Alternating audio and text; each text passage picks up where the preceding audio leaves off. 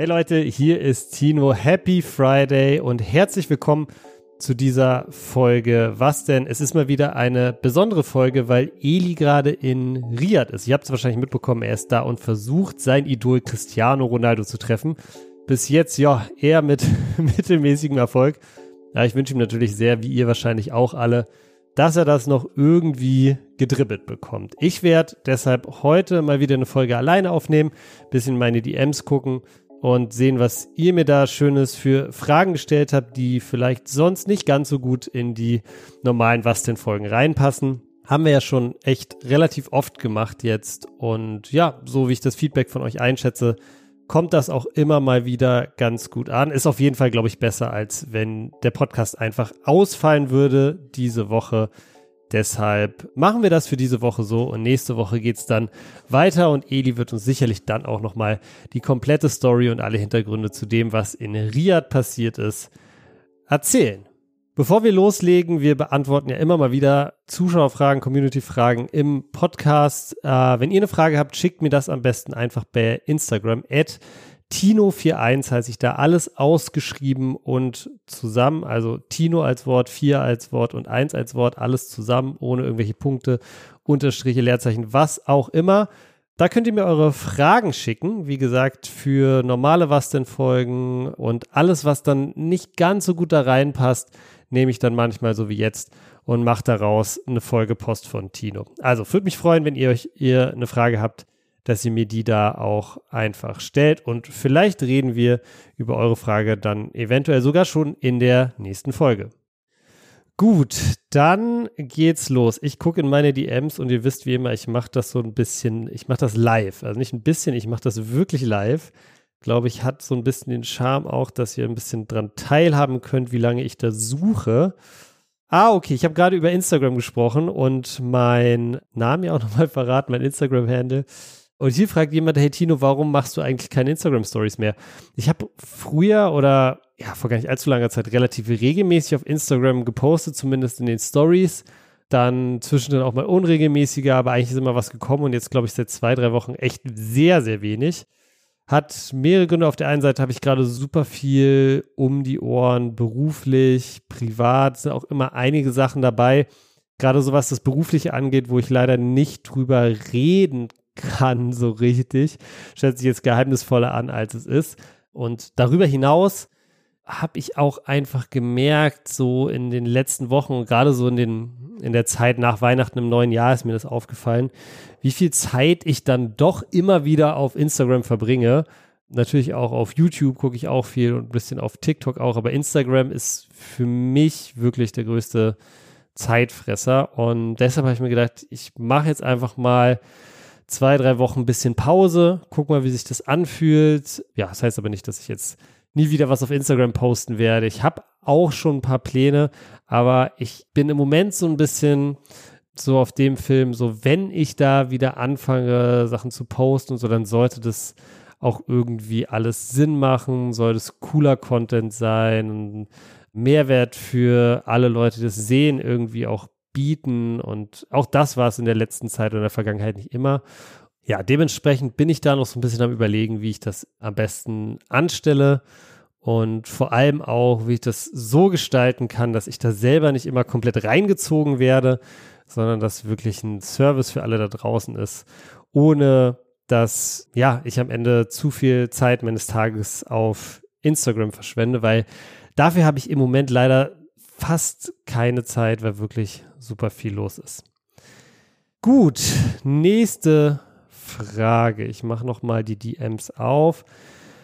Ah, okay, hier aktuelles äh, Fußballthema. Was haltet ihr vom Einstieg von Trimax, Sascha und Anton bei Aalborg? Aalborg DK ist, glaube ich, der Name des dänischen Zweitligisten bei dem die drei jetzt ja als Investoren eingestiegen sind. Ich habe mir dazu keine Videos oder so von denen angeguckt, kann also wirklich auch nur so jetzt als Hintergrund darüber sprechen, was ich so am Rande mitbekommen habe, weil ich mich wirklich nicht tiefergehend damit beschäftigt habe.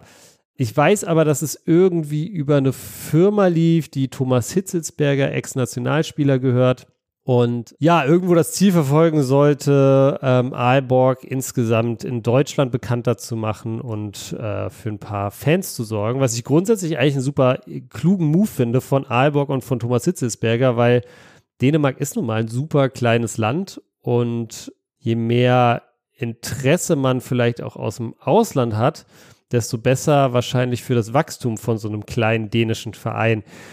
Grundsätzlich das Thema Investoren im Fußball. Ja, ihr wisst, ich bin äh, eher kritisch, was das angeht, aber weiß auch, dass Investoren oder potente Geldgeber, Sponsoren, das ist einfach essentiell für den Fußball heutzutage. Das wissen wir alle. Und ich glaube, gerade ein dänischer Zweitligist äh, ist super happy über jede, jede Mittel, die er da, die er da bekommen kann über, über solche Sponsoren und Investoren. Und dann muss ich sagen, wenn ich mir so angucke, was es sonst so für Investoren gibt, also wir hatten zum Beispiel Hertha, KKR, das ist so ein äh, Hedgefonds gewesen, äh, ein amerikanischer Hedgefonds, der äh, ja von Finanzexperten als Heuschrecke bezeichnet wurde, die dann ihre Anteile an Lars Windhorst verkauft haben, wo wir alle wissen, was das für eine Experience war, der wiederum seine Anteile jetzt an 77 Partners ver äh, verkauft hat, was ein amerikanisches Unternehmen ist, das auch Beteiligung in anderen Football, äh, Fußballvereinen hat, sorry. Aber auch da gibt es so, was die Entstehungsgeschichte und was die Geschichte, wie dieses Unternehmen zu Geld gekommen ist, die ein oder andere Schattenseite. Dazu gibt es eine ganz coole Folge von einem anderen Podcast, der heißt, wie heißt denn der nochmal? ist auf jeden Fall von Business Insider und heißt Macht und Millionen, genau. Macht und Millionen, da gibt es eine Folge über Hertha BSC und da wird auch über diesen Investor gesprochen, über 77 Partners, 77 Partners. Ja, also was ich damit einfach nur sagen will, es gibt, glaube ich, viel, viel, viel dubiosere, zwielichtigere und schlimmere Investoren in der Welt des Fußballs als drei Content Creator aus Deutschland, die, glaube ich, weiter weg sein könnten. Also ich glaube nicht, dass es irgendwie gibt, der weiter weg sein könnte von, ich möchte jetzt Einflussnahme auf die sportlichen Geschicke des Fußballs nehmen. Und das ist für mich halt immer so ein bisschen die Grenze, die es äh, irgendwo zu wahren gilt. Die hat Lars Windhaus nicht wirklich zum Beispiel bei Hertha eingehalten. Die wird in Hannover von Martin Kind immer wieder umgangen und so weiter und so fort. Ich finde, das ist wirklich das, was ich kritisch sehe am, am Thema Investoren. Und ehrlich gesagt, glaube ich da wirklich nicht dran. Ich habe Trimax kennengelernt persönlich, ich habe Sascha kennengelernt, Anton auch mal kurz. Es würde mich schon sehr wundern, wenn die da jetzt anfangen wollen würden, irgendwie ähm, Einfluss auf die Geschicke dieses Fußballvereins zu nehmen. Das sehe ich wirklich überhaupt nicht. Auch Thomas Hitzelsberger schätze ich als jemand ein mit sehr viel Integrität also vor dem Hintergrund ist da, glaube ich, relativ viel heiße Luft. Ich kann mir auch vorstellen, woher das kommt. Ne? Das kommt so diese, diese Headline, Influencer äh, steigen als Investoren bei Fußballclubs ein, ist irgendwo reißerisch und äh, vielleicht auch in, in Teilen der Fanszene einfach nicht so gerne gesehen.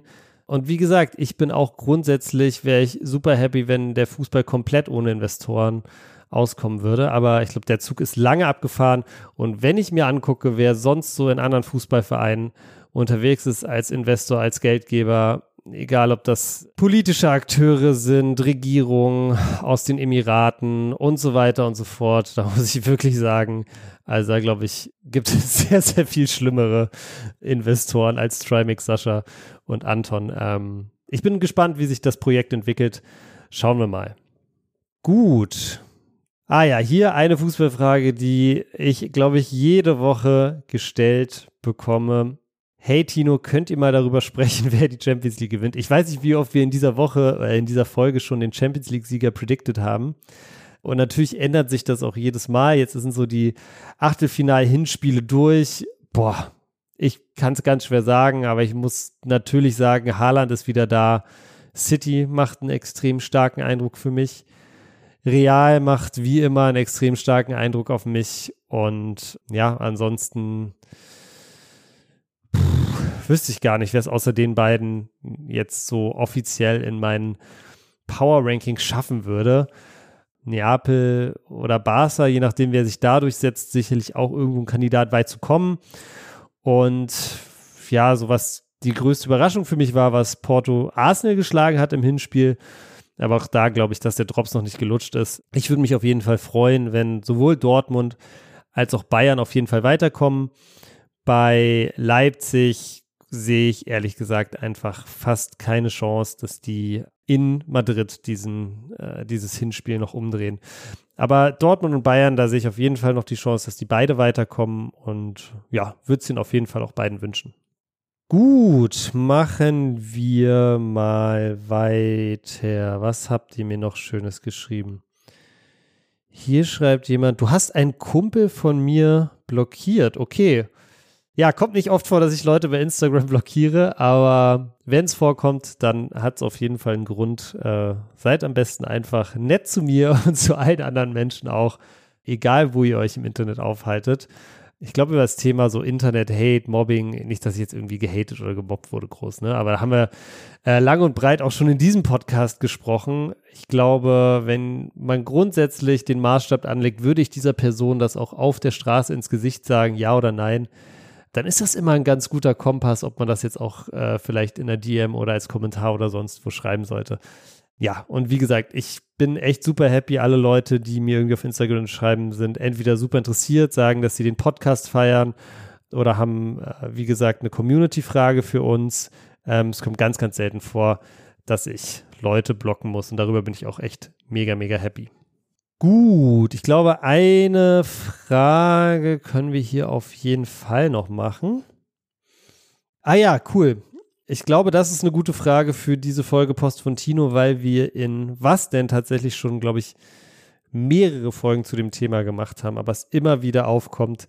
Und zwar ist die Frage, welche Klasse in der Schule war für euch die coolste und warum? Also wir haben schon echt, glaube ich, eine mindestens eine komplette Folge über Schulzeit gemacht, die heißt Mathe ist blau oder so und ist bestimmt jetzt auch schon über ein Jahr alt.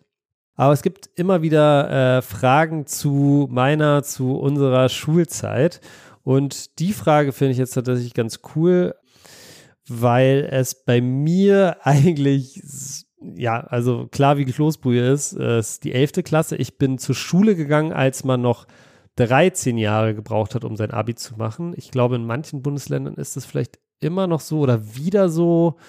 Ich weiß, dass es auf jeden Fall kurz nachdem ich mein Abi gemacht habe, auf zwölf Jahre geändert wurde. Und als es noch 13 Schuljahre gab, bis zum Abitur, war es so, dass die 11. Klasse so ein bisschen die Orientierungsphase war vor der Oberstufe. Das heißt, da haben dann viele Noten nicht so Einfluss gehabt, beziehungsweise gar keinen Einfluss gehabt auf die Abi-Note. Man konnte doch so ein bisschen gucken, welche Wahlpflichtfächer will ich vielleicht machen.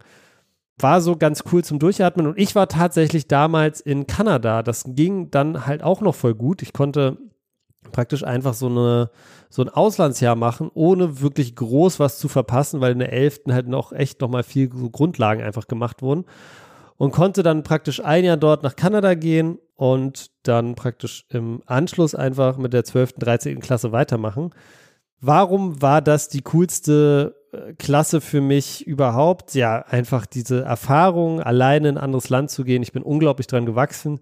Ich glaube, ich war vorher wirklich nicht auf dem besten Weg, mein Abi zu schaffen. Ähm, aber durch die Erfahrung, die ich dort gemacht habe, äh, durch die Selbstständigkeit, die ich dort gelernt habe, äh, hat sich das auf jeden Fall richtig, richtig krass verändert. Und auch einfach zu sehen, wie das Schulsystem in Kanada im Vergleich zu Deutschland funktioniert, fand ich einfach super interessant. Es war so, du hattest immer nur vier Fächer pro Semester, also pro Halbjahr. Ja, also insgesamt übers Jahr verteilt acht Fächer. Und das Coole bei mir war, ich hatte eigentlich, also viele Leute, die dann aus anderen Ländern dort waren und so, hatten dann so von ihren Heimatschulen oder Heimatländern oder Schulbehörden immer so die Augen, ja, du musst mindestens äh, Mathe, Physik, äh, eine Fremdsprache und dim, dim, dim machen. Und das hatte ich irgendwie alles nicht oder keine Ahnung. Auf jeden Fall konnte ich mir meinen mein, äh, Stundenplan da wirklich echt so richtig geil zusammenstellen, wie ich Bock drauf hatte. Und hatte dann zum Beispiel das ganze Jahr über, das hatte ich in beiden Semestern, auch Eishockey als Schulfach. Kanada ist ja bekannt dafür, dass Eishockey dort Nationalsport ist.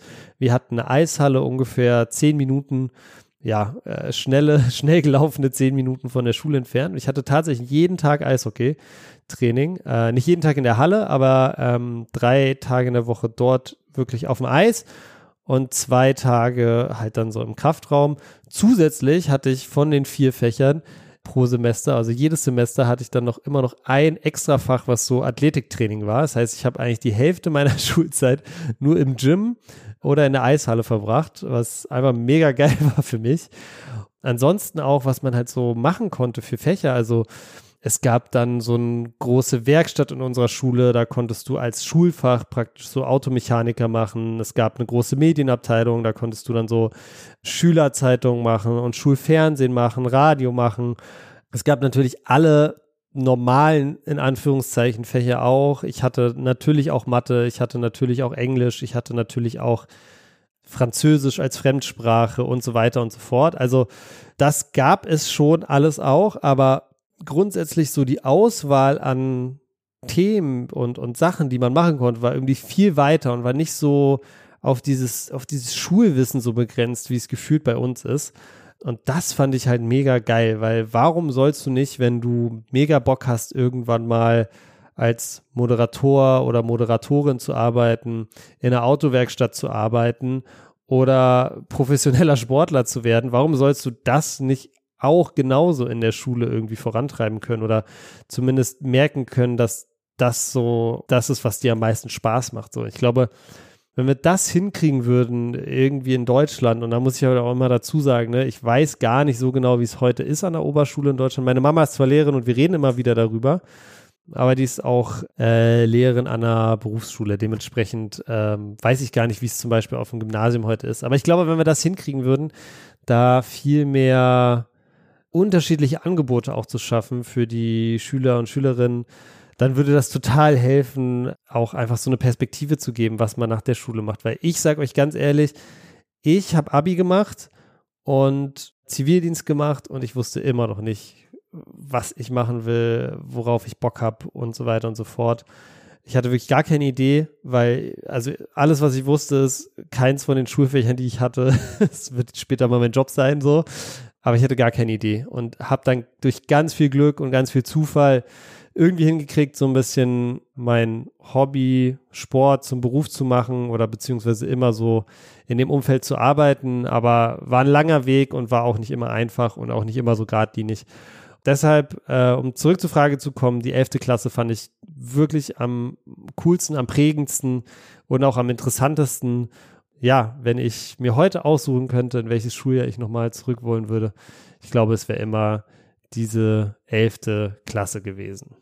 So Leute, und das war's auch schon wieder von mir. Wie gesagt, nächste Woche gibt's eine ganz normale Folge. Was denn wieder mit Eli zusammen? Ich drücke ihm echt beide Daumen, dass er es heute irgendwie schafft, den Goat zu treffen ist er anscheinend irgendwie heute im Stadion. Aber wie ich jetzt ganz aktuell mitbekommen habe, ist Cristiano Ronaldo gesperrt. Also mal gucken, wie äh, das weitergeht. Es bleibt auf jeden Fall spannend, Leute. Checkt Edis Instagram Story, beziehungsweise wenn ihr das hört, ist es wahrscheinlich eh schon durch oder passiert oder nicht passiert.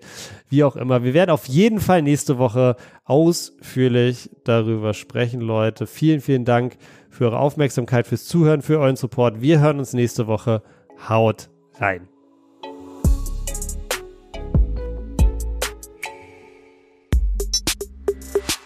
Was denn ist eine Produktion von Maniac Studios in Zusammenarbeit mit Rabona True Players.